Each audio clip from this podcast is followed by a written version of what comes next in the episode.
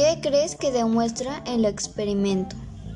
Lo que creo que demuestra el experimento es cómo afecta el calentamiento global a los polos.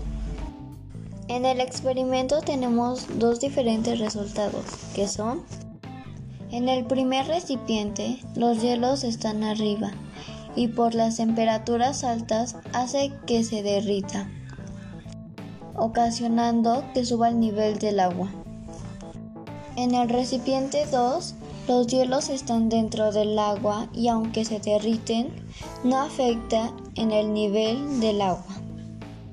El derretimiento de hielo sí creo que afecte a mi país por expertos ambientales explicaron que México será uno de los países más afectados por el fenómeno.